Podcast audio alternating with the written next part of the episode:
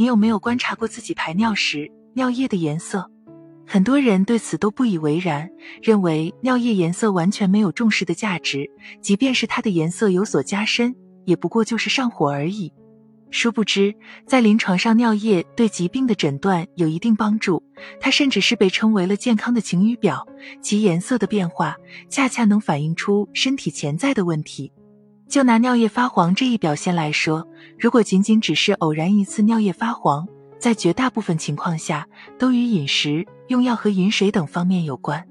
比如当天饮水量过少，出汗量较多，吃下了大量黄色的食物，又或者是吃了某些特殊的药物，就会导致小便颜色发生改变。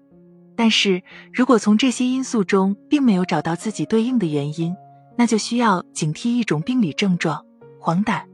所谓黄疸，其实是高胆红素血症的临床表现，也就是患者血液中胆红素超标。由于黄疸多出现在新生儿身上，所以很多人都错误的认为成年人并不会出现黄疸。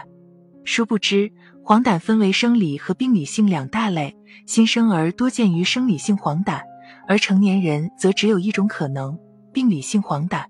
在正常情况下，产生与人体内部的胆红素。具有一定的毒性，它可以对大脑神经系统造成无法逆转的损害。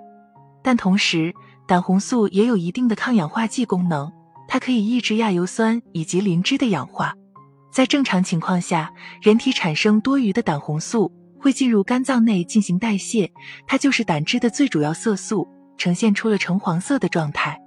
而一旦胆红素无法被汲取代谢，又或者是胆汁无法顺利流入十二指肠配合消化，那大量的胆红素就会堆积在血液中，导致血中胆红素浓度升高，继而发展为高胆红素血症。这种橙黄色的物质可以沾染患者巩膜、皮肤和黏膜，导致皮肤出现异常的黄染。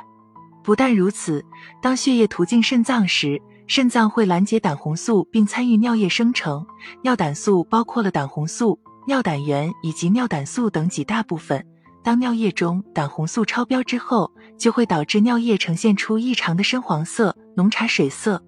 就目前临床掌握的资料来看，成年人一旦出现黄疸，基本都是肝胆疾病到来的信号，比如出现了各类急性肝炎、肝硬化失代长期、胆结石、肝胆癌变等。都可能会造成黄疸出现，而肝胆原因造成的黄疸主要分为了肝细胞性黄疸和梗阻性两大类。除了肝胆因素之外，如果患者出现了胰腺癌，特别是胰头部位发生了癌变之后，由于胰头距离胆总管的位置相当近，所以癌肿可能会压迫胆总管，又或者是向着胆总管形成了侵犯，患者也可出现梗阻进行性的黄疸，其最典型的症状就是大便土桃色。小便深黄色。最后需要强调的是，尿液发黄也未必就是黄疸的表现，泌尿系统炎症、其他器官感染导致发热等，都可能会造成尿液发黄。